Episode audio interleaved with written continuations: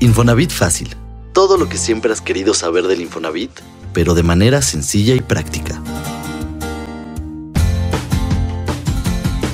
¿Compraste una casa en copropiedad?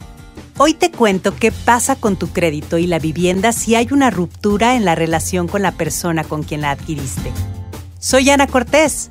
Bienvenido.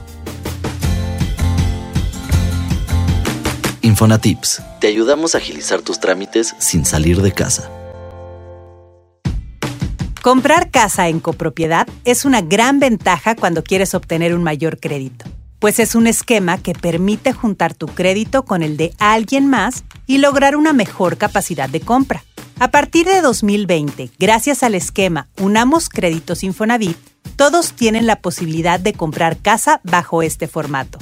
Familias reconstituidas, parejas del mismo sexo, en unión libre, incluso amigos que llevan años viviendo juntos, pueden sumar su esfuerzo y obtener un crédito de hasta 3.3 millones de pesos. No tengo duda de que Unamos Créditos es una gran herramienta financiera para volverse dueño de una vivienda. Pero como en cualquier decisión financiera, hay que saber exactamente de qué trata y cuáles son sus implicaciones. Lo primero que debes saber sobre la copropiedad es que es un esquema en el que ambos compradores tienen derecho sobre el inmueble, es decir, son dueños en partes proporcionales de acuerdo a la participación de su crédito. Por ejemplo, si tú aportas el 60% de la mensualidad, esa es la proporción en la que eres dueño. De ahí la importancia de que evalúes con detenimiento con quién harás este proyecto pues en caso de que la relación se fracture o se termine, ambos seguirán siendo dueños de esa vivienda. En la copropiedad, si bien ambos tienen derechos, también existen obligaciones compartidas. La copropiedad significa cubrir los gastos de mantenimiento de la vivienda entre las dos personas y también ser responsables de dividir los pagos de predial, agua y demás servicios.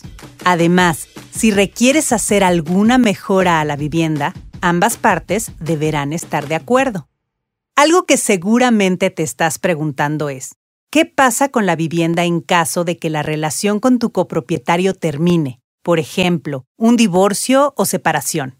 Pues sin importar qué pase con la relación, la propiedad debe seguir pagándose de manera puntual. Y es en donde ambos dueños deben mediar y hacer un presupuesto para ver si mantener la casa es algo que podrán seguir haciendo.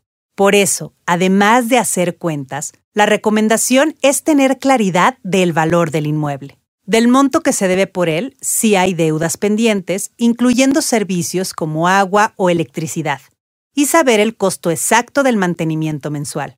Ya que tengan esto claro, podrán tomar una mejor decisión. Estas son algunas alternativas en el caso de que no quieras continuar con este modelo de copropiedad de un bien inmueble una de las partes compra o vende al otro su parte de la casa.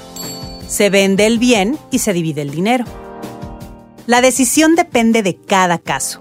Cada situación es particular y deben encontrar una solución eficiente para sus necesidades. Por un lado, hay que analizar si el flujo permite seguir pagando el inmueble y el resto de los gastos implícitos que traerá este cambio en la vida personal.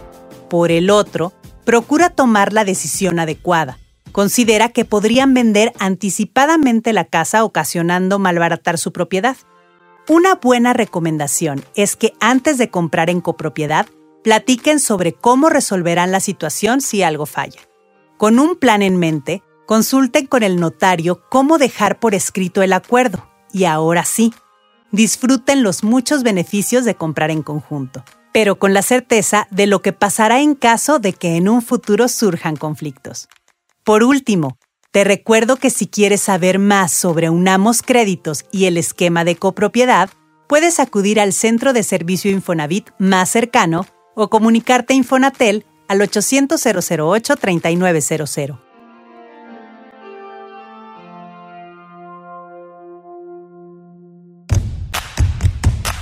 Consejo de bolsillo.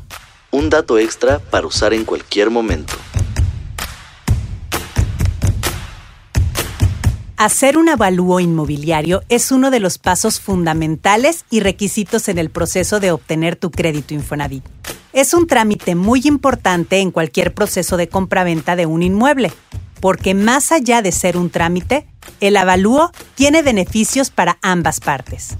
Al vendedor le sirve para fijar un precio de venta justo, que esté dentro de los parámetros del mercado y en consecuencia la venta se concretará en un tiempo adecuado. Como comprador y si estás solicitando un crédito Infonavit, te sirve para informar de qué valor es el inmueble y en función de esto se pueda calcular el monto de crédito que se te otorgará. Recuerda que el monto de crédito se calcula de acuerdo a tu capacidad de pago, pero también con respecto al valor del inmueble que vas a adquirir y que se va a quedar en garantía del pago del crédito. Comprar y vender a precio justo es lo que todos buscamos cuando se trata de una transacción inmobiliaria. Y el avalúo es el trámite que nos ayudará a lograrlo.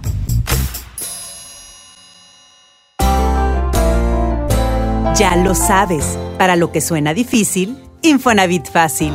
Gracias por escuchar el podcast que te explica todo lo que necesitas saber sobre el Infonavit. Si te sirvió el contenido, danos like y compártelo. No olvides calificarnos y deja una reseña en Spotify y Apple Podcast. Te espero en el siguiente episodio.